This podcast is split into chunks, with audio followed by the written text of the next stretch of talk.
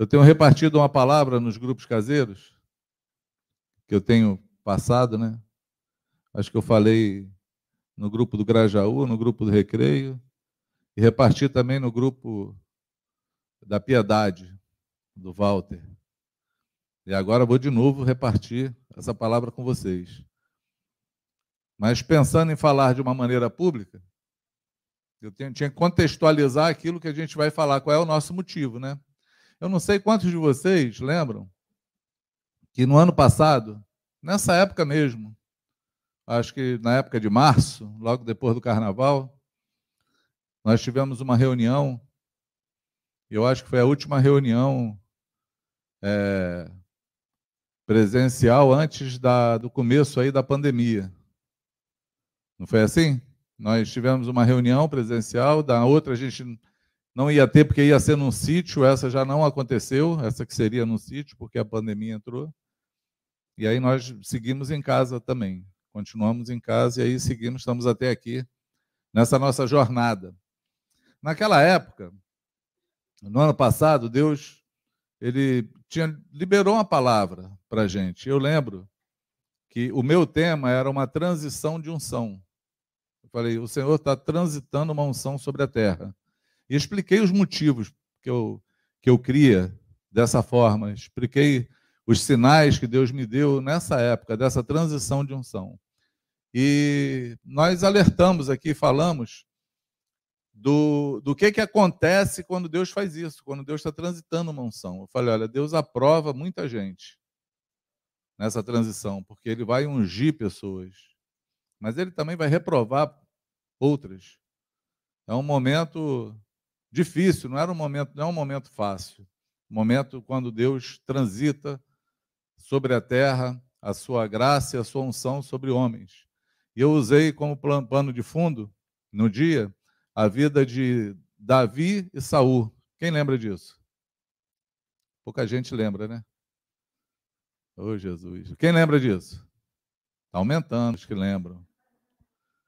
Ah, a memória está chegando. Se eu perguntar de novo, vai aumentar. Quer ver? Quem lembra disso? Ó, a memória vai chegando. Eu usei por quê? Porque quando Deus ele tira a unção de Saul, ele está reprovando Saul. E quando ele derrama a sua unção sobre Davi, ele está provando Davi. Mas não era um momento simples, era um momento de guerra, né? Davi, ele começa o seu a, a sua aparição pública como, como rei ou como esse ungido do Senhor derrubando gigante. E ontem, conversando com o Luciano, descobri que esse gigante tem 3,70 metros, não é isso? O Luciano mediu o cara, fez as contas lá. Falei, o cara era grande mesmo, 3,70 metros era um gigante. E daí nós entramos nesse, nesse nosso momento novo, normal, sei lá como é que tem se chamado esse tempo. Mas o que, que eu quero? Por que, que eu estou lembrando disso, amados? Porque eu acho que é importante falar do tempo que a gente vive. E é importante também saber daquilo que Deus está fazendo. É importante. Eu tomei a ousadia de querer repartir algo das minhas conclusões, ou das minhas orações, ou das minhas percepções sobre esse tempo. E eu já vinha falando já há um tempo com os irmãos, a gente já vinha denunciando algumas coisas sobre a igreja. Então, a primeira coisa que eu queria falar para você, primeira coisa, é que Deus, ele começa o julgamento dele, o juízo, ele começa pela casa. Sim ou não? Quando Deus transita algo pela terra, ou está fazendo algo pela terra, ele quer falar mais com a igreja do que com o mundo. A verdade é essa. Ele quer despertar os seus filhos. Ele quer falar com aqueles que estão perdidos, chamados, mas perdidos. Ele quer despertar uma nação ou uma família sobre a terra. Deus faz isso. Tem um texto, eu separei aqui, eu trouxe o computador hoje que a letra é maior, mas eu não vou conseguir também ver. 2,90? Ah, o Luciano se arrependeu ali, é 2,90 o tamanho do gigante. Viu? É, diminuiu um pouquinho. Lampião.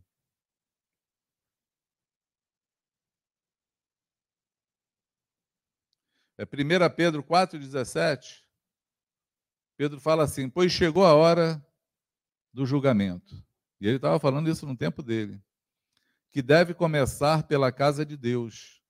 Se o julgamento começa conosco, que destino terrível aguarda aqueles que nunca obedeceram às boas novas de Deus. Então ele está falando, o julgamento ele começa pela casa, mas ele está falando que destino vai ser daqueles que desprezam a, quando se anuncia a vontade do Pai, a vontade de Deus, o chamado, né? A pregação. E eu lembrei de um texto, eu até pedi para os irmãos disponibilizarem para você que está em casa, ou você depois poder pegar nessa live, disponibilizar esse arquivo. Eu lembrei de um. Eu estava assim pensando sobre essa introdução e eu lembrei que no ano de 2001 o Franco escreveu alguma coisa sobre a sociedade alternativa evangélica. E aí, onde é que está isso? Né? E graças a Deus, porque a gente tem aquele negócio chamado Google Drive, e aí vai guardando lá os negócios, a gente sai procurando e acha. Eu achei, eu quero ler para vocês. Pode ser? Amém? Então diz assim, datado do dia 2 do 4 de 2006, né? Franco fala assim, escreve assim: "Ai da sociedade evangélica alternativa. E aí ele fala sobre uma sociedade evangélica, uma sociedade alternativa que foi criada, né? Escreve assim: bom, Paulo Coelho era afiliado à sociedade secreta da besta do Apocalipse. Dirigiu uma revista alternativa chamada 2001. Raul Seixas é, o procurou para comentar sobre um artigo acerca de disco voadores, da fusão entre a Gran Ordem cavernista e a sociedade secreta da besta do Apocalipse, nasceu um produto altamente explosivo, a Sociedade Alternativa. A Sociedade Alternativa foi fundada em setembro de 1973 por Raul Seixas, Paulo Coelho, Adalgisa Alada e Salomé Nadine. Em fevereiro do mesmo ano, eles participaram de um congresso reunindo principais, as principais sociedades alternativas do mundo, apresentando a sua declaração de direitos, baseada em Alessin, não sei o que lá, Crowley, Crowley, Alessin, isso aí que o Luciano falou, um mago inglês que se autodenominou a besta do Apocalipse. A Sociedade Alternativa de Raul Seixas e Paulo Coelho foi reconhecida mundialmente em 17 de fevereiro de 74 mesmo ano do lançamento do LP Gitar, que contém uma música Sociedade Alternativa. A letra da música deixa claro o seu fundamento. Faz o que tu queres, pois tudo é da lei. Viva a Sociedade Alternativa, o número 666 chama-se, esse nome que o Luciano falou, Alice, não sei o que lá. Seus mestres ensinavam mais ou menos o seguinte: faz o que tu queres, há de ser tudo da lei. Não há lei além de fazer o que tu queres. A palavra da lei é telema, que significa vontade. A chave dessa mensagem é a palavra, vontade. O primeiro significado óbvio, óbvio dessa lei é confirmado por antítese. É isso aí. A palavra de pecado é restrição. Novamente, tu não tens direito senão fazer a tua vontade. Faz isso, e nenhum outro dirá não. Pois, pois vontade pura, desaliviada de propósito, livre da sociedade de resultados, da sede de resultados, é toda a senda perfeita. Algumas pessoas se reuniram para formar uma sociedade alternativa. Esse grupo prega que o caminho perfeito do homem só é trilhado quando ele faz a sua própria vontade. Infelizmente, parece também que nós, os cristãos, nos associamos para fazer a nossa própria vontade. Mas o que Deus diz sobre nossa sociedade evangélica alternativa? E aí ele colocou um texto de Isaías, Deus falando: ai dos filhos obstinados, Isaías 30,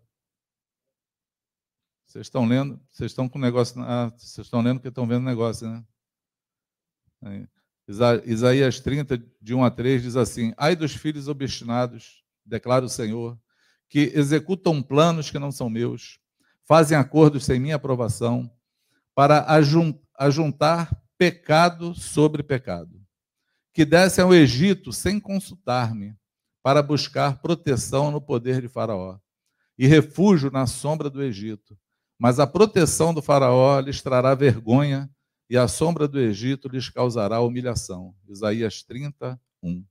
Ai dos filhos obstinados, declara o Senhor. A dor, o sofrimento, a vergonha, o vexame estão reservados para todos os filhos rebeldes. Essa declaração não é minha e nem de nenhum outro mortal. Quem diz isso é o Senhor.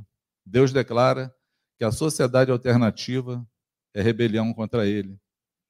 Mas, afinal de contas, quem são esses filhos obstinados? Como identificá-los? Como posso saber se sou ou não deles? Os filhos obstinados são reconhecidos pelo Senhor e denunciados por Sua palavra. Vejamos aí então, Franco, continua aí no texto dele, depois vocês leem esse texto, eu acho que é muito bom, quando ele fala dessa obstinação, né? Que chegou. E eu acredito muito, amados, que Deus, aí, aí não diz o, o Senhor, assim diz o Cidinho, eu acredito muito que Deus, nesse último tempo nosso, ele tem liberado um juízo sobre a terra e ele tem liberado um freio na igreja. É um freio, um breque. Um freio de mão puxado. um freio de mão puxado para poder botar em ordem muitas coisas na nossa vida. Muitas coisas. Por quê? Porque é no meio da perseguição, da dor, do sofrimento, no meio das pandemias, que o homem se volta para Deus.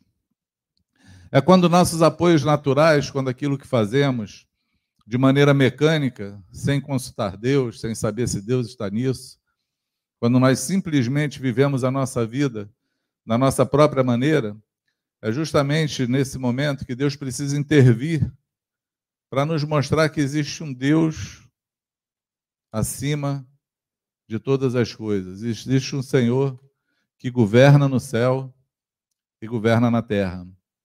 Compreende o que eu falo? Sim ou não? Existe uma maneira que Deus se movimenta sobre nós. E falando sobre nós, sobre a igreja, há muito tempo nós viemos falando sobre o comércio no meio da igreja. Há muito tempo nós vimos falando sobre o desvio da função e da direção do Senhor. Nós não conseguimos, nos últimos tempos, nós não conseguimos nem saber direito o que é adoração, porque reunião, culto ao Senhor se tornou show.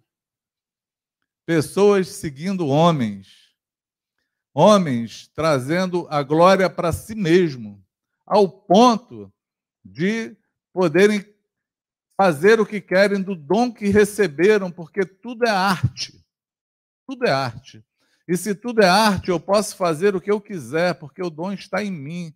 Então não importa o que eu fale, não importa o que eu cante, não importa a maneira que eu me, que eu, que eu me apresento, nada disso importa, porque tudo é para o Senhor. Senhor. Porém, não é assim. Não é assim que, que o Senhor vê, não é assim que o Senhor é, aprova e observa o nosso caminho. Porque se fosse assim, amados, por que que Uzá, quando tocou na arca, morreu? porque Davi estava trazendo uma arca e levando essa arca de volta para o seu lugar, para o templo. Davi estava levando para a casa que ele fez, estava querendo restaurar as coisas, mas ele não estava fazendo da maneira que Deus queria. Ele não foi lá tentar para saber como Deus queria que aquele, aquele serviço fosse feito. E aí o que aconteceu? O carro de boi passou numa lombada, a arca virou, Uzás tentou segurar para a arca não cair, morreu fulminado. Depressão, tristeza, busca de entendimento, o que, que aconteceu. E aí, buscando na palavra, consultando o Senhor, se descobre que Deus queria que aquela arca fosse levada nos ombros do levita, dos levitas, não numa carroça de boi. Então, as coisas podem ter a cara de que é para o Senhor, mas tem que ser da maneira dele. É por isso que quando Deus escreve, falando para Moisés construir o tabernáculo lá, a tenda, ele tem cuidado de cada coisa que ele manda fazer, ele tem cuidado de falar no final: faz tudo segundo aquilo que eu estou te ordenando. É segundo aquilo que Deus ordena. Amém? Consegue entender isso? E aí nós conseguimos entender um pouco da movimentação do mundo, porque para para pensar. Para para pensar, porque esse foi o meu pensamento, queridos. Falei, Senhor, o que é que tu está fazendo sobre a terra, porque as nossas estruturas elas precisam ser mudadas. Como se mover no meio do novo normal? Porque a gente pode pensar num monte de coisa para fazer, mas o que, que tu quer fazer? Eu descobri uma coisa. Há muito tempo atrás, os antigos aqui vão saber disso, né? Os mais os que estão há mais tempo conosco vão saber disso. Nós fazíamos assim: quando nós víamos que os vínculos estavam sendo enfraquecidos, os vínculos, nós acabávamos com a reunião geral. Ah, não vai ter mais reunião geral. Para alguns aqui que não sabem o que eu estou falando, não vai ter mais culto de domingo. Nós vamos nos reunir agora só nos grupos caseiros, cada um com seus vínculos. E aí era aquele alvoroço. Eu, eu chamava isso do arrumar o ninho. Porque tem um texto que diz que a águia faz isso, ela se arremete contra o ninho, joga os pintainhos para fora, sacode o ninho, cai tudo que não está preso, refaz o ninho para uma nova ninhada.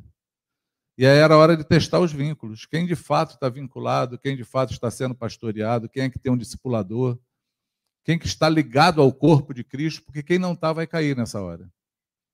Porque existe um lugar de encontro. Esse lugar de encontro ele é pessoal, ele não é um local. Isso aqui não é a casa de Deus. Esse lugar aqui não é a igreja do Senhor. A igreja do Senhor são pessoas. E ela se reúne onde tem dois ou três reunidas no nome dele. Pode ser na tua casa, pode ser na praça, pode ser na cadeia, pode ser em qualquer lugar.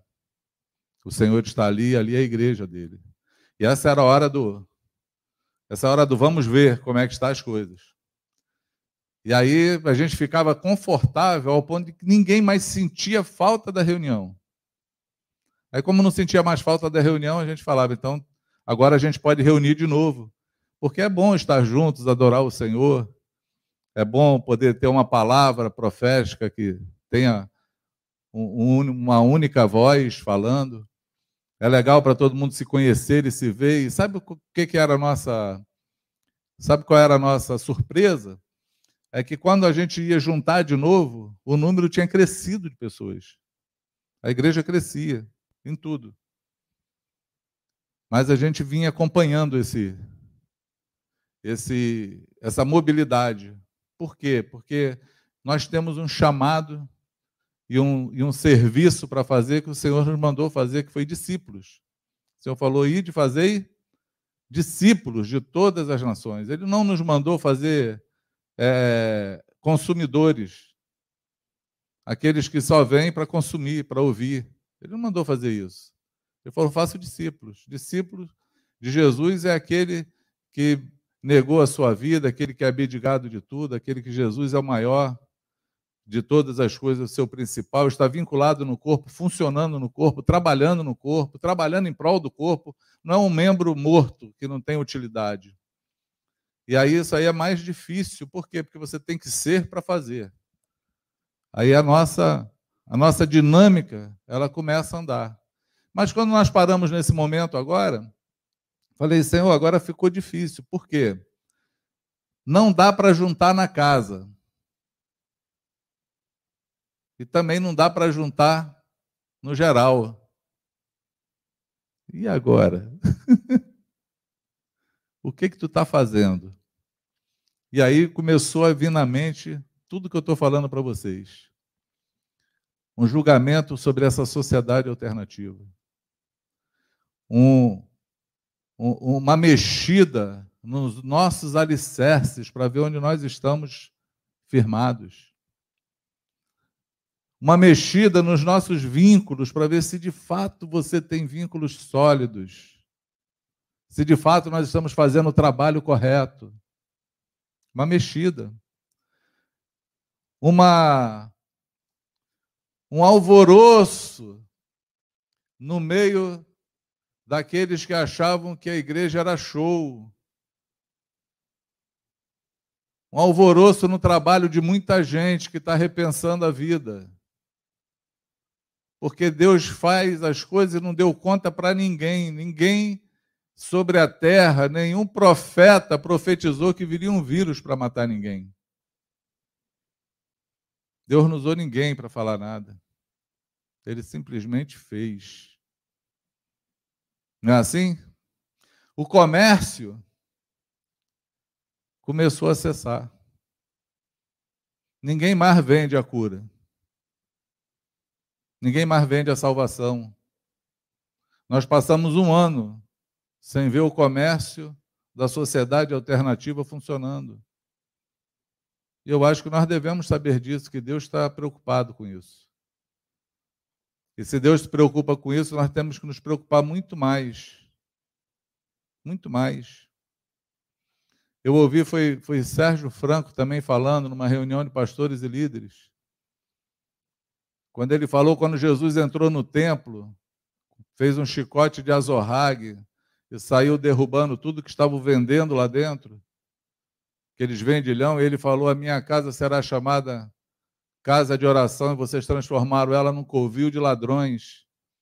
E aí o Franco falou: se nós somos o templo de Deus, nós, se Deus habita em nós, se nós somos a morada do Espírito Santo, se o templo deixou de ser aquele templo de pedra e passou a ser templo de carne e osso, ele falou: nós temos que acabar com o comércio que está aqui dentro dentro de nós. Foi muito forte o dia que Franco falou isso.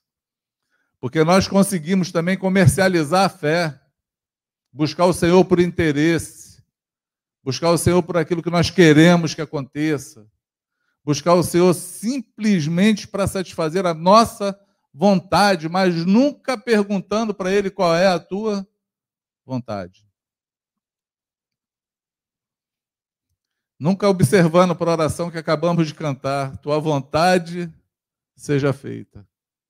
Aonde? Na terra. Porque no céu ela já é feita, lá não tem nenhum rebelde. No céu os rebeldes foram colocados para fora. Mas nós não podemos ser essa sociedade alternativa de rebeldes sobre a terra. Nós temos que buscar a vontade do Pai e, e cumpri-la e fazê-la sobre a terra. Quem me entende? Amém? Pedro também fala sobre esse comércio. Segunda Pedro 2, 3, Pedro fala assim, em sua ganância, ele está falando dos falsos mestres dos últimos tempos. E aí ele fala, eu estou lendo na NVT, né? Eu acho que na RA fala sobre comércio a palavra. Ganância está como comércio. Sua ganância inventarão mentira. Ah, não, é, ganância não, explorar. Em sua ganância inventarão mentiras astutas para explorar vocês. Mas eles já foram condenados há muito tempo e a sua destruição não tardará. Pedro está falando que nos últimos tempos os homens fariam comércio da igreja. Aqui na NVT ele está falando explorar vocês. Inventam mentiras, inventam histórias, inventam fábulas, mas eles são ávidos para ganhar dinheiro. E nós lemos isso na Bíblia, se você ler a, a carta de 2 Pedro, capítulo 2, você fica estarrecido. Como Pedro há mais de dois mil anos atrás, conseguiu visualizar e escrever o que aconteceria hoje. E quando nós olhamos, nós vemos essa sociedade alternativa a todo vapor, desenfreada, desenfreada, mas levando muitos à perdição. Muitos. Por quê, amados? Porque quando nós não ensinamos o que é certo, ensinamos errado, nós estamos levando alguém a se perder. Essa é a verdade. Nós estamos levando alguém a se perder. É, Pedro, quando fala, ele fala que muitos estão andando no caminho de Balaão, que amou o prêmio, o dinheiro que foi oferecido a ele para amaldiçoar aquele povo. Mas é uma história muito. Desculpa, mas não, não dá para abrir todos os textos, né? Mas depois, se você quiser anotar e procurar, você pode falar. Balaão é aquele profeta da Mesopotâmia que a mula falou com ele. Vocês já ouviram essa história, não já? Essa história? Esse profeta, ele foi alugado. Um rei alugou ele, pagou ele, para ele amaldiçoar o povo de Israel, o povo hebreu. Porque esse povo estava chegando perto dele e a fama dele, que é onde eles chegavam, eles se alastravam e se estabeleciam. E ele temeu com o reino dele. Então ele chamou esse profeta da Mesopotâmia e ofereceu dinheiro para ele, para ele amaldiçoar o povo. E aí dá um nó na mente, por quê? Porque Balaão não amaldiçoou o povo. Na hora de amaldiçoar, ele abençoava. E o cara que contratou ele, como pistoleiro de aluguel, ficou chateado com ele. Falou, eu te paguei para tu amaldiçoar eles e você só abençoa. Ele falou, cara, como eu posso amaldiçoar aqueles que Deus abençoou? Eu não posso fazer isso. É muito tremendo você saber disso. Porque eu conheço um monte de crente com medo de maldição. Com medo de alguém falou alguma coisa, de alguém disse, de macumba que fizeram para mim. É um monte de doideira que a gente é, ouve. Mas quando tu olha para a Bíblia, tu vê que ninguém pode amaldiçoar você. E outra coisa, ele era esperto, esse profeta da Mesopotâmia, ele era muito astuto, porque ele sabia que estava escrito que aquele que amaldiçoasse esse povo seria amaldiçoado. Mas aquele que abençoasse seria abençoado. E como ele era ganancioso, ele não amaldiçoava, ele abençoava, porque ele sabia que ia receber em troca. Mas ele fez uma coisa que você vai encontrar em toda a Bíblia falando desse profeta que ele levou o povo a errar. Ele deu um conselho para aquele rei, acho que é Abimeleque, né? Ele deu um conselho para aquele rei, ele falou assim: Olha, você tem umas mulheres bonitas aí no teu reino. Mistura elas lá neles. Eles vão se engraçar com elas, vão gostar. Vão tomar elas como esposa. E aí o próprio Deus deles vai tratar com eles. Foi assim que aconteceu. Foi assim que aconteceu. Eles enfiaram as mulheres bonitas, os homens se engraçaram com elas, pecaram contra Deus. E aí Deus é o único que trata conosco. Você pode dizer amém? Consegue entender o que eu estou falando? Quem trata conosco é a mão de Deus. O Senhor, meus amados, governa sobre todas as coisas. Ele governa. Segundo o profeta Isaías declara, diz que o Senhor está sentado no seu alto e sublime trono e governa soberanamente soberanamente. Nada sai do controle de Deus. Nada. Nós não estamos vivendo nada que Deus não esteja controlando, sabendo e fazendo sobre a terra. Porque nem o diabo faz nada sobre a terra sem que Deus dê permissão. Vide a vida de Jó.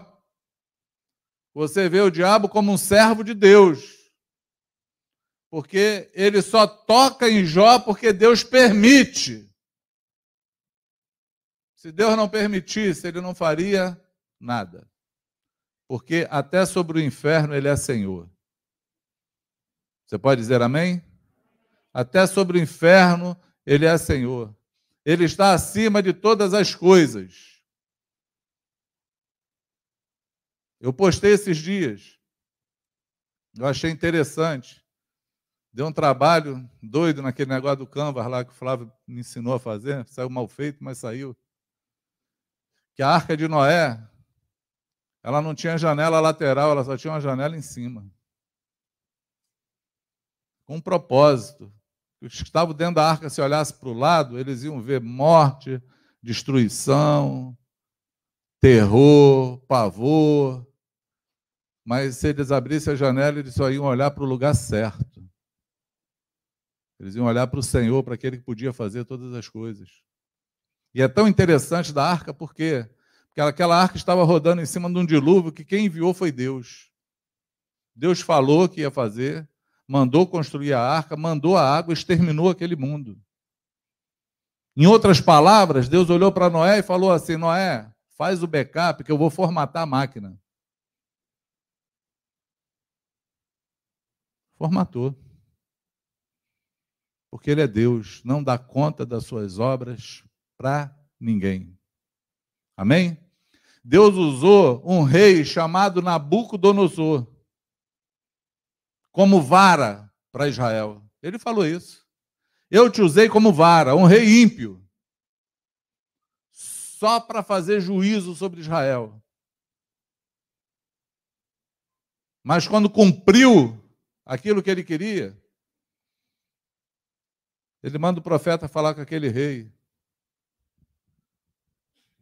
E fala assim para ele: para que você saiba que nada vem de você, que o poder não é teu, que a força não é tua, que não foi a tua vontade, não foi a tua destreza, não foi o quanto você é bom que tudo isso aconteceu, para que você saiba que o céu governa sobre a terra, você vai passar sete tempos como um bicho, vai crescer pelo em você. As tuas unhas vão crescer, você vai ficar no relento, no meio do mato, e vai comer grama, até que eu restitua de novo o reino a você. O que, que aconteceu com esse rei? Já leu isso na Bíblia? Não? Vocês precisam ler a Bíblia. Virou lobisomem, filho. Foi comer grama. Sete tempos pode ter sido sete anos. Só para que ele saiba de uma coisa: o céu, ele governa sobre a terra. Por que, que eu estou falando isso, querido? Porque é inútil o homem olhar para qualquer lado que não seja para cima. É inútil qualquer discussão que não seja, Senhor, o que, que tu estás fazendo sobre a terra? O que, que eu posso fazer para que a tua vontade se estabeleça? Porque quem tem todo o poder e está se movendo é o Senhor. E se nós somos seu povo, nós temos que estar olhando para Ele. E eu estou só na introdução do meu assunto. Ainda não entrei nele. Só para te lembrar. Amém? Entende o que eu falo? É inútil. É totalmente inútil. Eu fico pensando, existe um livro chamado Histórias dos Hebreus, escrito por um homem chamado Flávio Joséfo. Ele é um historiador contemporâneo de Jesus, não é crente, é ímpio mas por ser um historiador e contemporâneo de Jesus, ele, ele escreve aquilo que não está na Bíblia. O movimento, como era na época, como era a sociedade, as coisas que ele viu. Ele até menciona de um homem chamado Jesus que foi crucificado. Ele estava lá no meio daquele negócio todo. Mas para para pensar, coisa que você talvez nunca tenha pensado. O cenário da história que você lê na Bíblia era assim um povo escravizado por Roma. Cinco ou seis partidos políticos. Os fariseus, os saduceus, os zelotes, os essênios, vários. Rebelião todo dia. Todo dia o pau quebrava.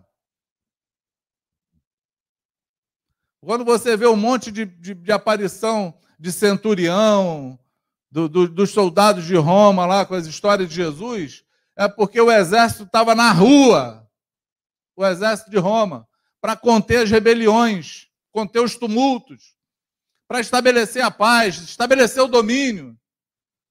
Mas todo dia tinha tumulto. Todo dia o pau quebrava. Quando tu lê isso na história, e tu olha para a Bíblia, tu fala, tem alguma coisa errada. Porque em lugar nenhum da Bíblia você vê falar disso. Você não vê Jesus tomando partido de lugar nenhum. Você não vê os discípulos preocupados com o tempo hostil que eles estavam vivendo. A única coisa que eles queriam era seguir Jesus, porque eles descobriram que o Senhor enviou o Salvador do mundo que ele era o Messias, que ele era o Filho de Deus, ele era a salvação de Israel, ele era o cumprimento da promessa, ele era aquele que vinha para trazer ordem em tudo na vida do homem. Eles falaram: é com eles que eu quero estar. E ele não discutiu mais nada além disso. Nada. A não ser seguir o Mestre. A não ser se importar com o que Deus queria. A não ser olhando para Ele a não ser falando de Deus. Eles não estavam nem aí para o clima local. Não estavam. Eu queria deixar. Eu queria, não, eu quero deixar hoje um pensamento para todo partidário político. Queria deixar um pensamento para você. Na verdade, eu quero deixar uma verdade e um pensamento. Pode ser assim? Quero falar de uma verdade para você. Existe um Salvador do mundo. O nome dele é Jesus Cristo. Solução para todo aquele que crê. Para todo que crê, existe um Salvador. Existe um Senhor. Existe a solução da vida do homem, não importa em que circunstância ele esteja, pode já ter sido crucificado, sentenciado à morte aos dois minutos de perecer, ou seja, 44 do segundo tempo, ele pode encontrar a salvação se ele estiver ao lado do Salvador do mundo. E olhar para ele, reconhecer ele como Senhor da vida dele, falar: Senhor, quando lembrar de quando entrar no teu reino, lembra-te de mim e ouvir hoje ainda. Você vai estar comigo no paraíso.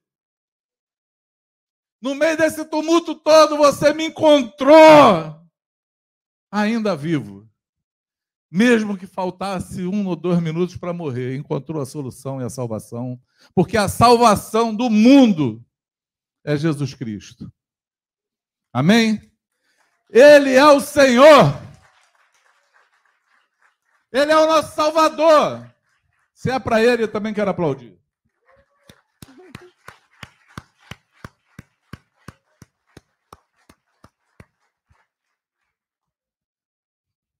Ele é o Senhor, Ele é o Salvador. Ele é a salvação de todo que crê, porque não há um outro nome pelo qual devamos ser salvos a não ser o nome de Jesus Cristo, o Senhor porque não há outro intermediador entre Deus e o homem a não ser Jesus Cristo e este homem. Não há. Não há. É inútil ser partidarista de alguém que vai dar jeito no mundo. É inútil ser partidarista de quem vai dar jeito na nossa nação. E eu vou te falar por quê, amados. Porque quando eu olho para o cenário bíblico, agora estou falando de Bíblia. Quando eu olho para a Bíblia, você sabe quem é que vai dar jeito no mundo? O anticristo. No mundo. Na política. Aquele que vai vir estabelecer a paz. Aquele que vai ser adorado pela sua inteligência, pela sua destreza, que vai solucionar o problema humano durante três anos e meio é o anticristo no cenário político. Então nós temos que ter cuidado, ter cuidado, porque no tempo que nós vivemos hoje se fala mais de política do que de Jesus. Se discutem sobre política, mas não se discutem sobre a vontade de Deus. Se discutem sobre o que é melhor para essa nação, mas esquecem que está escrito que feliz a nação cujo Deus é o Senhor. Não está escrito feliz a nação cujo presidente tem o Deus como Senhor. Não está. É feliz a nação cujo Deus é o Senhor. Amém? E a nação fala de pessoas. Então toma cuidado. Porque o teu partidarismo pode ser que você esteja fortalecendo a vinda do anticristo. Porque quando nós olhamos para a Bíblia, as coisas vão de mal a pior. Elas não vão melhorar. Elas vão piorar. Para nós, inclusive, vai piorar a cada dia. Porque esse homem que se levantar, ele vai perseguir tudo que se chama Deus. Tudo. Então, logo, a nossa arca não pode ter janela para o lado, ela tem que ter janela para o alto. Olhando firmemente para Jesus, autor e consumador da fé. Olhando firmemente para Ele, fazendo a obra que Ele nos chamou para fazer. Porque o Senhor vem com seu juízo sobre a terra. E se Ele está julgando a igreja, vai julgar os homens, Ele que julgue eu tenho que saber o que, que eu tenho que fazer, porque eu estou no meio desse juízo, eu quero ser aprovado. Porque, como eu falei no ano passado, esse é um tempo de aprovar e de reprovar. Nós temos que andar para ser aprovados. Amém? Quantos entendem o que eu falo? Entende mesmo em nome de Jesus? Essa foi a minha introdução. Essa foi a minha introdução desse assunto. Por quê? Porque pensando nisso, eu me lembrei de um texto bíblico, de uma experiência bíblica, de uma passagem bíblica. Uma história que aconteceu com Jesus. E é interessante, amados, que tem coisas assim, tem nuances quando nós lemos, que ninguém percebe. A gente não se atenta a detalhes, a coisas pequenas. Por exemplo, João 9 tem uma história. Que está escrito em João 9? Quem lembra da história de João 9? Vocês não vão lembrar, né? Eu vou falar para vocês. Jesus cura um cego de nascença. Quem lembra disso? Jesus cura um cego de nascença que o cara é tão oprimido porque, ficou, que, porque começou a ver que quase ele falou: estou cego, parei de ver de novo, me deixa cego, vou voltar cego. Porque foi inquirido, chamaram os pais, queriam de qualquer jeito desqualificar o, o milagre que Jesus fez. E o cara está lá, dando testemunho, João 9, conta essa história. Mas diz assim o texto: Não sei se os irmãos vão projetar aí. Eu vou ler no NVT para vocês. Tá assim: enquanto caminhava, Jesus viu um homem cego de nascença. Seus discípulos perguntaram: Rabi, por que esse homem nasceu cego? Foi por causa dos seus próprios pecados ou dos pecados dos seus pais? Esses homens fizeram essa pergunta para Jesus, primeiro eles acreditavam na reencarnação. Era a única possibilidade de perguntar se o cara tinha pecado, porque ele nasceu cego. O cara nasceu cego. Como é que ele pecou para ficar cego? Já parou para pensar nisso? Você vê como a fé deles não tinha consistência, não tinha sabedoria, não tinha entendimento na época. Não tinham. É por isso que Jesus falou que nós faríamos obras maiores do que a dele. Porque ele veio para um mundo que não sabia nada, não tinham Bíblia para ler. Eles tinham que aprender tudo de forma empírica, fazendo. E, ah, é assim, ah, é sempre fazendo. Mas eles tinham uma outra crença: que alguém podia nascer ou ter algum problema por ser amaldiçoado, ser maldito. Não é assim? Para, até hoje é assim. Morreu agora cantor Lázaro, irmão Lázaro. Vamos esperar o quarto dia, né? Ah, mas ele não foi sepultado em Jerusalém, senão, se fosse lá, ele podia ser ressuscitado. Mas morreu o irmão Lázaro. Quantos não pensaram assim, pô, o cara estava em pecado também, né? Deu mole. Tem um monte de crente que pensa assim, gente. Que morreu é por causa de uma causa e efeito. Tem um motivo. Não é assim? O irmão Lázaro, ele foi como foi a música dele. Eu vou morar no céu. Ainda bem que eu vou morar no céu. Amém? Ainda bem. Deus começou a fazer um arrebatamento, só que ninguém está vendo. Deus está fazendo arrebatamento. Porque eu sempre falo isso, né? Quando vai ser o dia do juízo? Depende. Se tu morrer hoje, para você já é agora. para você já é hoje. O dia do juízo é o dia que a gente encontra com ele. Aí tu fica esperando assim, ah, não, vou esperar, né? Quando começar a perseguição para botar a marca da besta, aí eu morro por causa do nome de Jesus e você salva. É, bobo.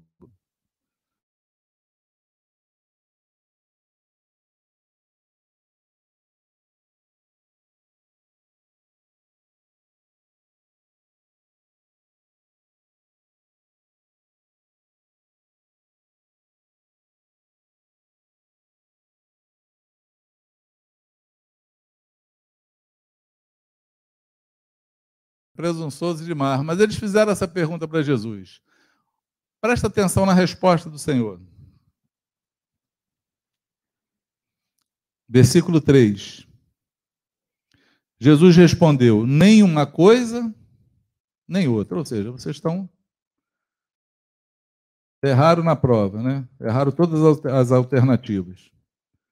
Isso aconteceu para que o poder de Deus se manifestasse nele. Primeiro ponto. Parou para pensar? Talvez os teus defeitos, as tuas fraquezas, ou o teu problema, a tua luta, a tribulação que você está passando, ela pode estar acontecendo para que o poder de Deus se manifeste através de você? Você já parou para pensar que no meio de uma pandemia no mundo, que não é no nosso país, não dá para fugir para outro país, é no mundo inteiro, ela pode estar acontecendo para que o poder de Deus se manifeste na minha vida e na tua vida? Tu já parou para pensar que isso tudo está acontecendo só para manifestar o poder de Deus na vida da igreja? Na vida dos que creem? Na vida daqueles que vão se levantar com fé? Tu já parou para pensar nisso? Ou a única coisa que você pensa é: estou com medo de morrer? A única coisa que você pensa é quando é que isso vai acabar para eu poder de novo respirar sem máscara. A única coisa que você pensa é tomara que isso tudo acabe e eu volte à vida antiga que eu tinha. Porque se você pensar nisso, para que, que Deus está fazendo isso? Se não vai mudar nada em você e nem em mim. Se o poder dele não vai se manifestar em nós, se nós não vamos aprender nada com isso não teria nenhum valor, amado. Então faça valer a pena.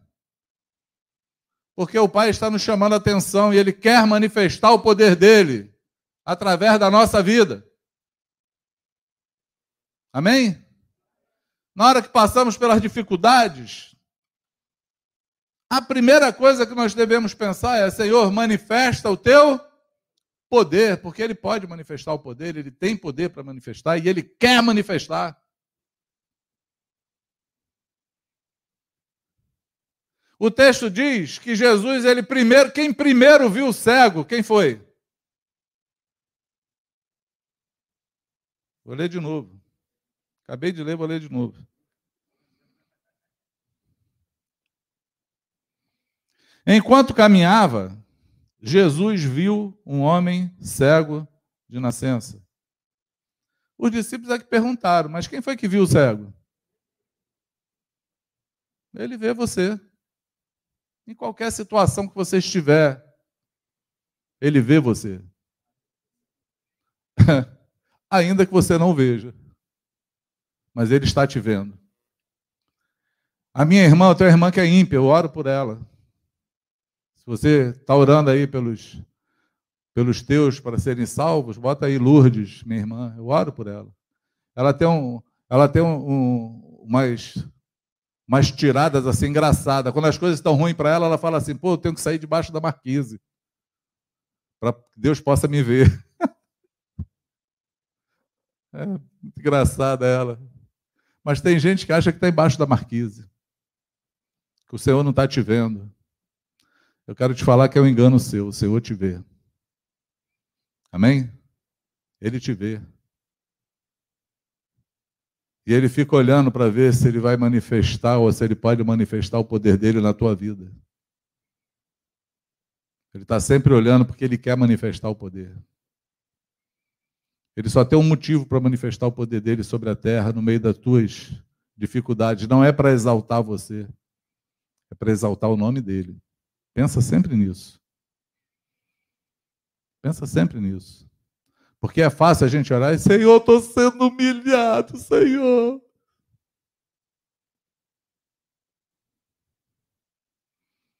Ele pode responder: Olha, mais do que meu filho, você não foi. Você não sofreu humilhação maior do que a de Jesus. Mas se você falar, Senhor, eu estou aqui sendo humilhado, mas exalto o teu nome manifesta o teu poder, para que todos vejam que tu é Deus, porque eu, mesmo assim eu estou te seguindo. Ah, o negócio mudou. A oração muda. Quantos me entendem? Amém? Versículo 4, na verdade, é o versículo que me fez vir falar com vocês. Deixa eu até fazer uma comparação. Na versão NVT está escrito assim: devemos cumprir logo. Ok? Na NVI está assim: enquanto é dia, precisamos realizar. Na NTLH está escrito assim: precisamos trabalhar enquanto é dia. Na ARA está escrito assim: é necessário que façamos. E na R, é, Almeida Revista Corrigida está assim: convém que façamos. Ok? Eu estou na NVT. Devemos. Ok? Então, devemos. Devemos o quê? Cumprir logo. Né? Tardio não é urgente. Devemos cumprir logo as tarefas que nos foram dadas por aquele que me enviou. Eu nunca me atentei para esse versículo como me atentei agora, e a gente passa pela cura do cego e não se atenta numa, num detalhe pequeno. Que Jesus ele fala no coletivo. Ele não está falando no singular, ele não está falando assim, olha, eu tenho que cumprir logo a tarefa que meu pai me deu. Aquele que me enviou me deu. Não, ele está falando assim: devemos cumprir logo, urgente, imediato, as tarefas que o meu pai me deu. Por quê? Porque a noite vem em que ninguém vai poder trabalhar. Enquanto eu estou no mundo, eu sou a luz do mundo. Amém? Então, devemos cumprir logo. Ele está falando que não só ele, mas que os discípulos dele têm que cumprir e rápido as tarefas que o Pai deu. Porque vai chegar o dia, querido, que ninguém vai poder trabalhar. Ninguém.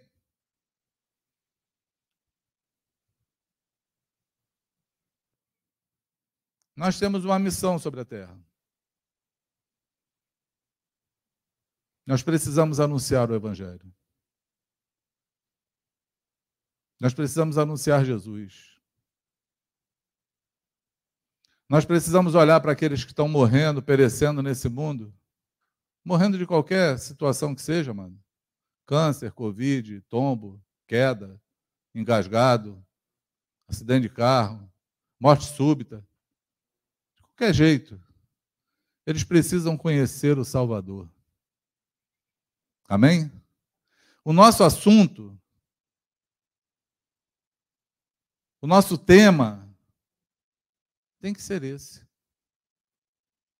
Não dá para ter outro tema. Principalmente nos momentos de dificuldades como essa. Nós só temos um tema: existe um Salvador. Existe um Senhor. Existe um lugar seguro para você estar com Cristo. Não tema a morte. Não tenha medo dela. Não tenha medo. Você precisa de falar para alguém, na Bíblia está escrito 366 vezes: não temas, porque eu sou contigo. Não temas. É um para cada dia do ano. Até para o ano bissexto tem um no temas. Quem que vai anunciar isso? Quem? A igreja. Os discípulos de Jesus precisam cumprir a tarefa que o, o Senhor nos deu para realizar. E rápido, porque a noite vai chegar que ninguém vai poder trabalhar. Temos que trabalhar agora, anunciando. Esse cara que Jesus curou, eu vou te falar algumas peculiaridades dele para você ter a ideia do poder que foi manifestado nesse dia e do poder que vai ser manifesto na tua vida se você cumprir com essa tarefa. Eu vi um, um teólogo dizendo porque essa cura Jesus fez assim: ele cuspiu no chão, fez um lodo, uma lama, passou lama nos olhos do cara e falou assim: vai se lavar, vai lavar o tanque lá, o, os olhos lá no tanque de Siloé, que quer dizer o enviado. Jesus está botando fé no coração do cara. Está falando, vai lá no enviado, naquele que, que é o enviado de Deus, que pode salvar, que pode curar, que pode fazer todas as coisas, estava escrito acerca dele. E por que, que o cara, por que, que ele fez lama e botou no, dos olhos do cara? Por que, que Jesus fez isso? Aí esse teólogo falou assim, porque possivelmente esse homem não tinha os globos oculares. Tu já viu alguém que é cego, mas não tem um globo ocular? Tem aquele olho fechado, fundo, assim para dentro? É porque não, não, não veio com o globo ocular. E aí nós somos feitos do quê? Hein? Quem é feito do barro aqui? Graças a Deus. Quem não é? É porque, como um monte de gente não levantou, né? Quem não é feito do barro? Nós somos feitos do barro. E ele recriou os olhos daquele homem. Ele fez a lama e reconstituiu os globos oculares. Daí a dificuldade dos outros de crerem. Eu vi um vídeo de um homem enxergando sem as meninas dos olhos, sem a retina, só com aquela bola branca. Não me pergunte como. Porque nem o cara que orou por ele também sabia dizer. Eu sei que Na cruzada, o cara começou a chamar aqueles que foram curados. Quando o cara chegou e falou assim: Você era o que? Eu era cego. Ele, é, agora você está me vendo? O que, que eu fiz? Me abaixei, agora me levantei, e agora? O senhor correu. O senhor está me vendo mesmo? Estou. E quando ele olhou para a cara do cara, começou a chorar. Caiu no chão chorando. E aí o câmera veio no pastor. E... Aí ele: Não, não me filma, não. Quero que você filme os olhos dele. Quando a câmera virou para os olhos do cara, cadê a retina do olho do cara? Não tinha. Mas o poder de Deus, ele faz qualquer coisa. Ele ressuscita o homem depois de quatro dias mortos. Você sabe por que, que Lázaro foi ressuscitado no quarto dia? Porque o judeu até acreditava que até o terceiro dia alguém podia ressuscitar. Porque tinha esses relatos já dos profetas lá que ressuscitaram mortos. Mas a crença deles é que era impossível alguém ressuscitar depois de quatro dias.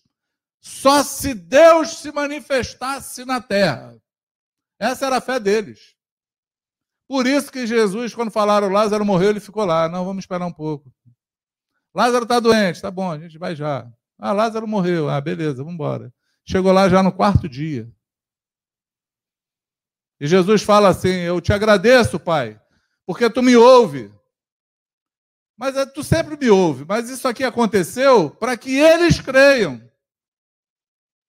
que tu me enviaste. Era só para eles crerem. Amém? O poder de Deus se manifesta em todo aquele que crê. Você pode crer? Porque se você puder crer, você vai ver o poder de Deus se manifestar. A verdade é essa. E meu tempo está indo embora. Outra coisa, esse homem, quando começou a ver, ele não tinha nenhuma teologia. Ele nem conhecia Jesus, ele nem sabia dizer quem curou ele, porque ele não viu Jesus. Ele não viu. Ele estava cego.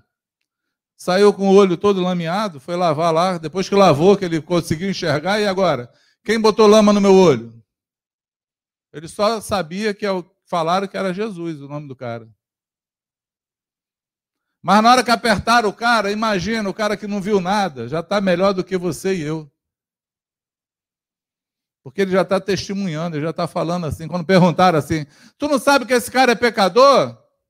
Se ele é pecador ou não, não sei. Eu só sei de uma coisa: eu era cego, agora eu vejo. Amém? Eu só sei de uma coisa: o poder de Deus se manifestou em mim. Eu só sei de uma coisa: esse tal de Jesus que vocês estão falando, Deus é com ele.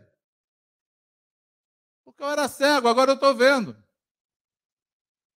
E aí, de novo, vem a percepção que nós não olhamos na palavra. De novo. Jesus procurou esse homem. Versículo 35. É isso? Eu adiantei bem a história para a gente conseguir chegar no final. Versículo 35 diz assim: Quando Jesus soube do que havia acontecido, o que, que havia acontecido? O cara tinha sido levado diante dos, dos, dos doutores da lei lá, inquiriram ele, perguntaram, chamaram o pai dele, os pais estavam com medo de ser expulsos da sinagoga, porque eles eram judeus, né? É aquele rolo todo. Aí quando o judaísmo botou ele para fora, e aí a minha oração hoje é que essa religião evangélica seja colocada para fora da tua vida, para que você seja discípulo de Jesus. Amém? Para que você veja que você também está fora do sistema, do mundo, não dá para ficar discutindo as coisas desse mundo. Nós temos que olhar só para o Senhor. Quando você se convence disso, o Senhor vem ao teu encontro. Porque quando Jesus soube de todas essas coisas, aí novamente, novamente, procurou o homem, ele disse: Quem procurou o homem? Coisa fantástica. Jesus viu o cara. Mas ele também te procura. Ele também bate a tua porta. Você pode dizer amém? Talvez hoje, você me ouvindo aqui ou em casa, seja o Senhor procurando você. Seja Ele vindo ao teu encontro.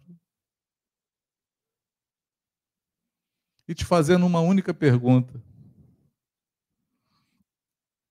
Você crê no Filho do Homem?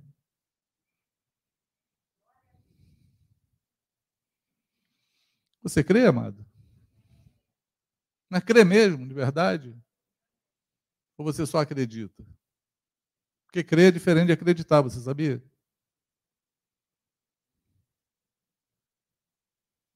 Sabia disso não? Crer envolve fé, acreditar testificação. Tem gente que fala assim, eu só acredito vendo. Não é assim? Isso é acreditar. A fé é aqueles que acreditam, que, que creem, mesmo sem ver. E aí esse cara estava naquilo, eu acredito, só acredito vendo. E aí ele fala para Jesus. Ele fala assim: Quem é ele, Senhor? Perguntou o homem. Eu quero crer nele. Jesus respondeu: Você ouviu e ele está falando com você.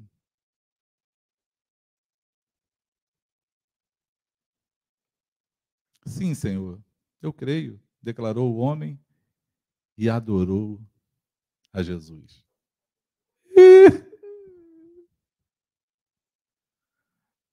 Coisa interessante, Jesus falou que ele tinha visto. Ele falou assim: ó, você ouviu. Não parece contraditório? O cara não viu.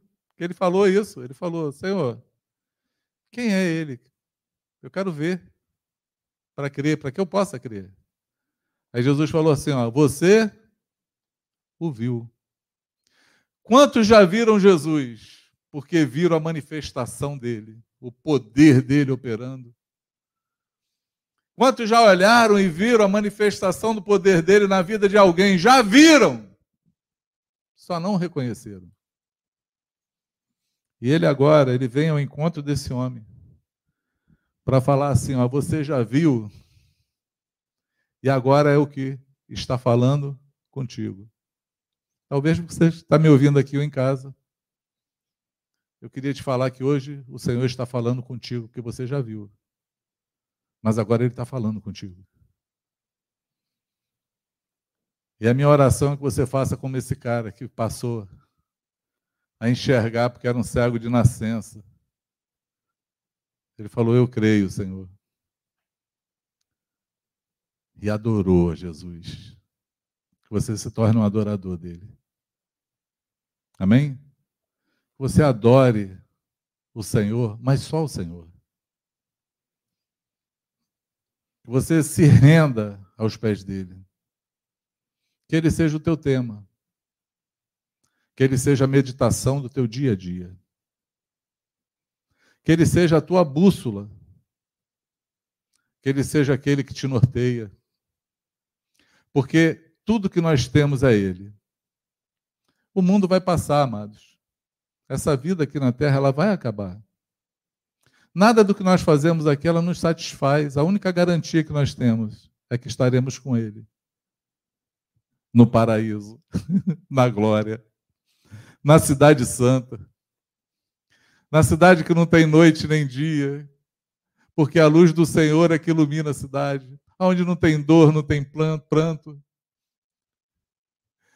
aonde não tem choro, onde nada vai acontecer porque o Senhor está lá contigo todos os dias, onde as ruas são de ouro, porque o valor do ouro vai ser esse, você vai pisar nele, não tem valor nenhum, porque mais valioso do que tudo é o Senhor que está contigo. Que esse seja o teu meditar, que esse seja o teu pensar, que isso seja o que enche o teu coração, que isso seja o que te mova em qualquer situação, é os teus olhos verem Jesus, adorá-lo e segui-lo e fazer a obra que nós temos que fazer. Amém? O Senhor, Ele está chamando o seu exército e a sua igreja sobre a terra para uma grande obra. E eu quero te falar, esse tempo é um tempo de seleção. Ele está selecionando.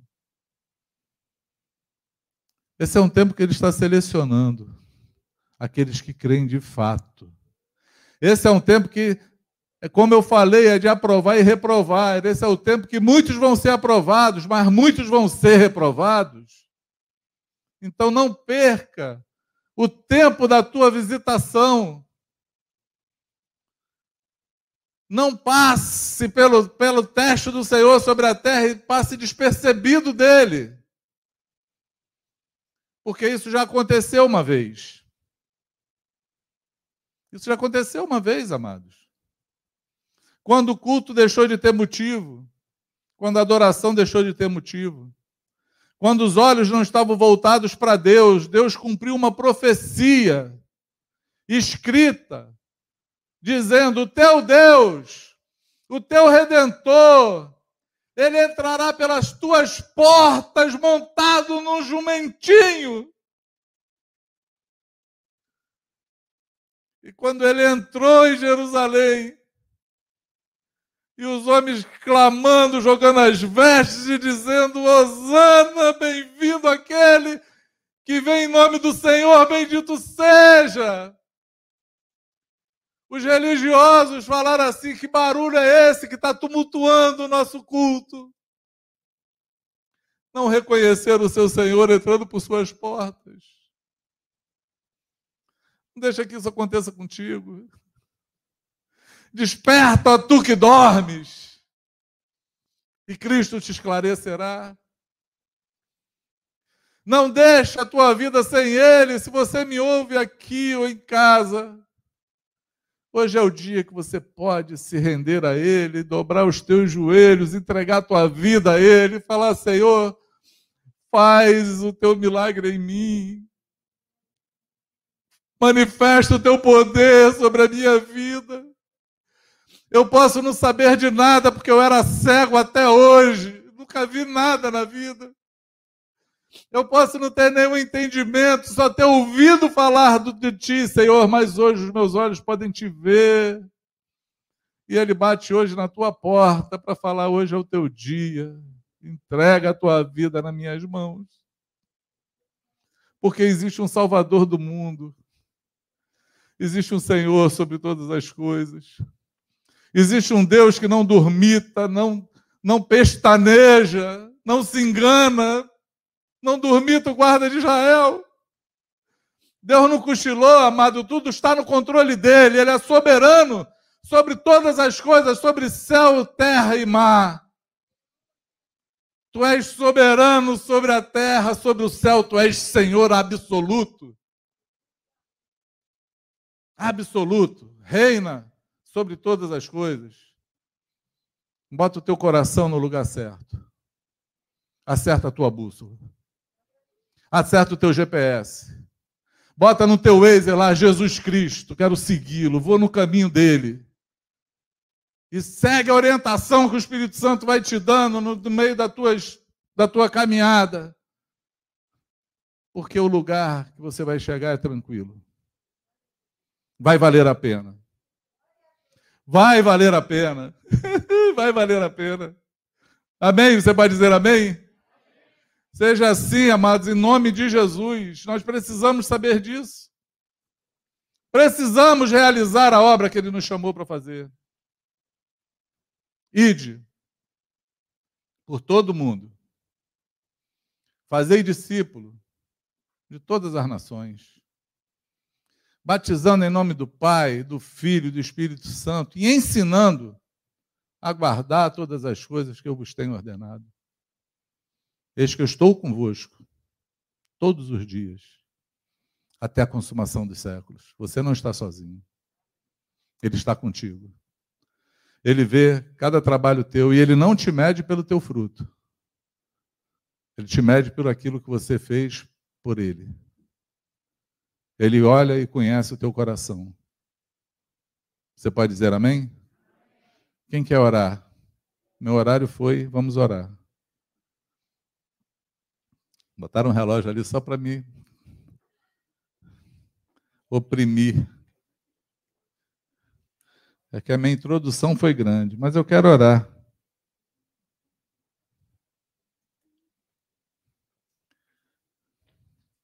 Eu quero orar para que o Senhor limpe você da sociedade alternativa evangélica que diz que você tem que fazer só a tua vontade. Eu quero te falar que a vontade de Deus ela tem que se cumprir na nossa vida. Nós temos que olhar e obedecer a sua vontade. Amém? Nós precisamos fazer como ele mandou a gente fazer, como ele nos ensinou. Toma cuidado para fazer exatamente conforme eu estou te falando. Nunca acredite na mentira de que se é para o Senhor, ele recebe. Porque se é para o Senhor, tem que ser do jeito dele. Amém? Nadab e Abiú são outros que pegaram o ofício de sacerdote levantaram fogo estranho para o Senhor. Tudo era do Senhor, estava fazendo igualzinho o sacerdote fez. Deus abriu o chão e engoliu eles. O chão tragou esses dois homens. Parece que é para o Senhor. Mas só aparece. Toma cuidado. Em nome de Jesus. Toma cuidado. Amém? Se você tem sido levado como criança por vento de doutrina, é a doutrina que eu quero te falar com as coisas desse mundo, com a política desse mundo, com medo das doenças do mundo, do que está acontecendo, de quando que vai ter dias melhores. Eu quero te dar um conselho. Fixa os seus olhos em Jesus. Amém? Olha para Ele e fala: Senhor, como eu vou me mover nesse caminho? Lembra do que eu te falei, o cenário político de Jerusalém na época de Jesus era muito terrível. Era guerra todo dia. Todo dia uma rebelião. Mas quando você olha para a Bíblia, você só vê a beleza de Jesus, o ensino de Jesus e o caminho dele de salvação dos homens. E ele cumprindo, cumprindo aquilo que estava escrito acerca dele. Amém? Se você se levantar por conta dos injustiçados desse mundo, Jesus foi o mais injustiçado que teve. Mas foi a mão de Deus que levou ele para a cruz. Porque se ele não fosse, nós não estaríamos aqui hoje. Era o Pai trabalhando. Quem olhasse para o Pai ia ver o caminho de Deus perfeito cumprindo a sua palavra, levando Jesus para a cruz como o Cordeiro de Deus que tira o pecado do mundo, sentenciando o diabo naquele dia, fazendo é, o final da história, desfechando com toda a história mundial do homem. Jesus, Deus estava fazendo ali com a vida de Jesus naquela cruz. Estava morrendo por muitos estava morrendo para ser o Salvador, estava se entregando para ser Senhor sobre todas as coisas. Se você não olhar para isso, você vai ficar como Pedro arrancando a espada e cortando a orelha de todo mundo. Mas Jesus olhava para o Pai e falou: Pedro, embainha a tua espada. Tu não sabe que se eu orasse agora o Pai me mandaria uma legião de anjos? Mas como vai se cumprir o que está escrito? Ele tinha que ir mesmo injustiçado, sem pecado algum, como ovelha muda diante dos seus tosqueadores, sem abrir a boca.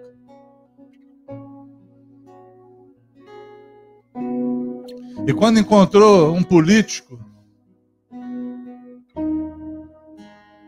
totalmente vendido pelas suas ambições, falou assim para ele: Tu não sabe que eu tenho poder para te livrar?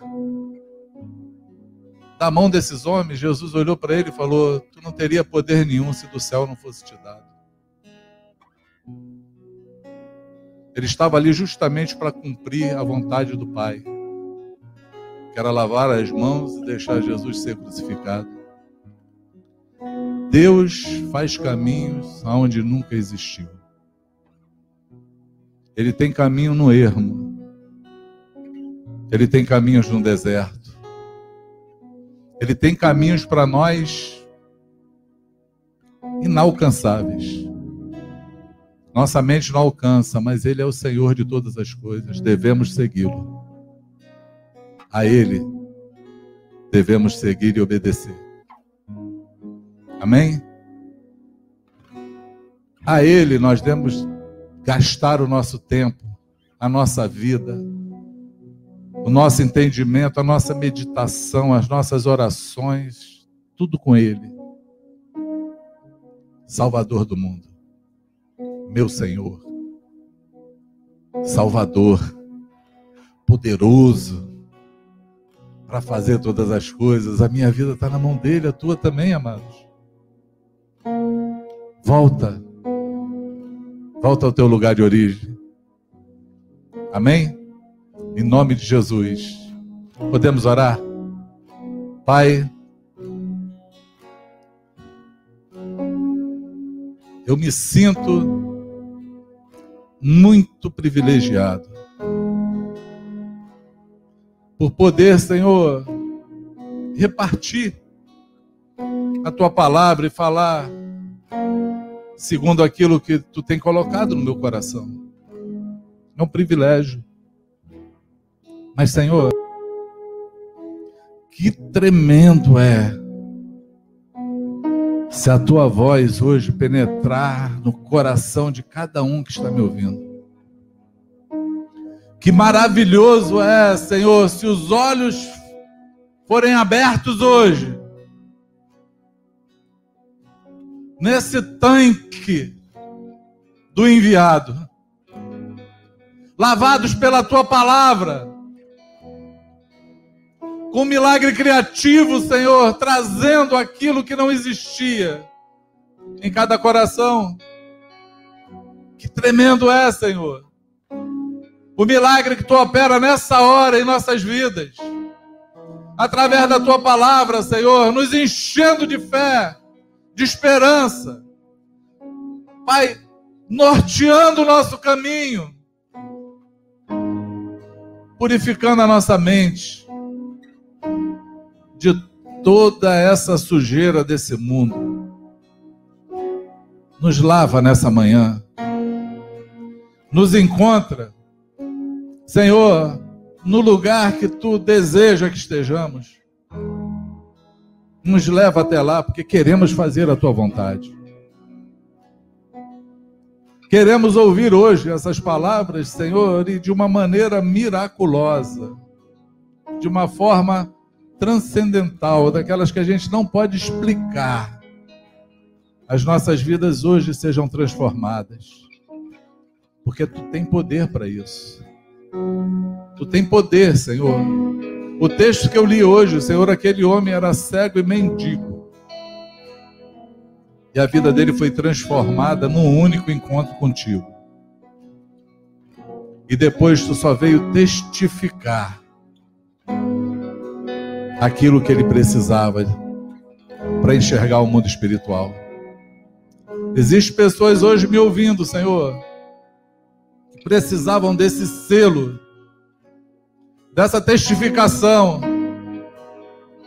Precisavam, Senhor, saber que já tinham te visto e agora estão te vendo novamente. Mas para se ajoelhar e adorarem a Ti, Senhor. Para mudar a vida, para viver da forma que Tu nos chamou para viver e fazer as obras que precisamos fazer. Porque é necessário.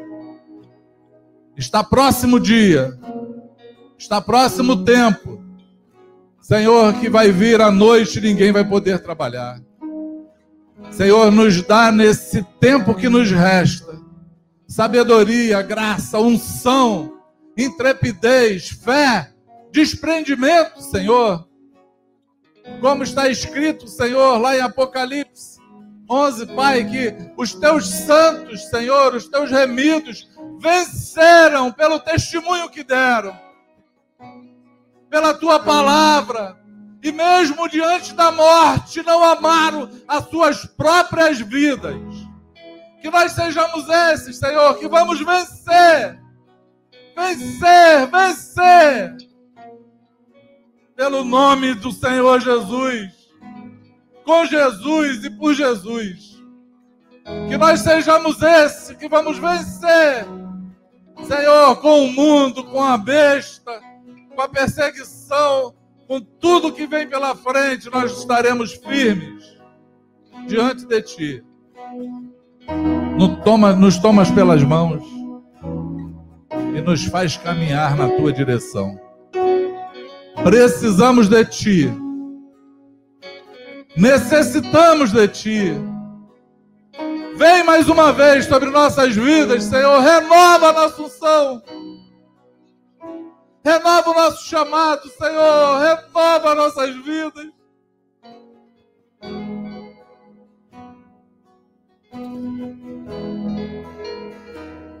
Para a glória de Jesus. Para a glória de Jesus. Para que, Senhor, o teu poder se manifeste, para que o teu nome seja glorificado. Seja assim em nome de Jesus. Quantos podem dizer amém? Seja assim motivo amar, pois tudo vem de ti e tudo está em ti. Motivo caminhar, tu és a direção, o sol a me guiar. Tudo pode passar. Teu amor jamais me deixará. Eu sei, sempre há de existir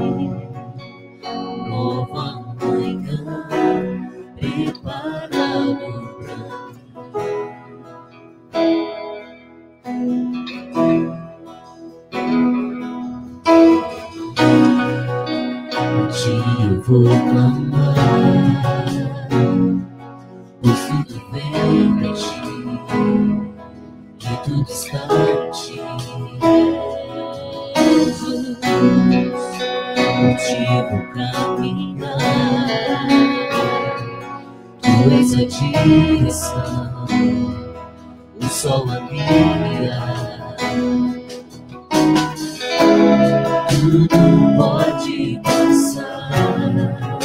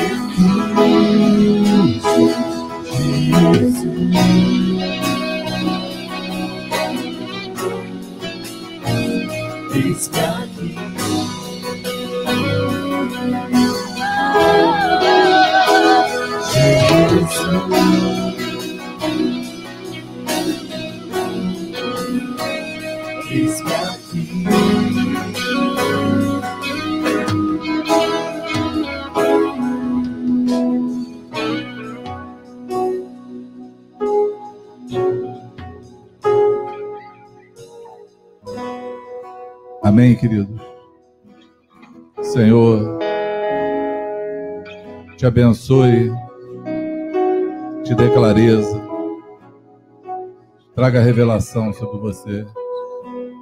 Que o Espírito Santo te tome nesses dias. Que ele venha sobre você de maneira poderosa. Que você seja limpo, limpo, totalmente limpo desse mundo. E que a tua vida seja para ele. Em nome de Jesus. Amém? Senhor te abençoe ricamente. Aleluia.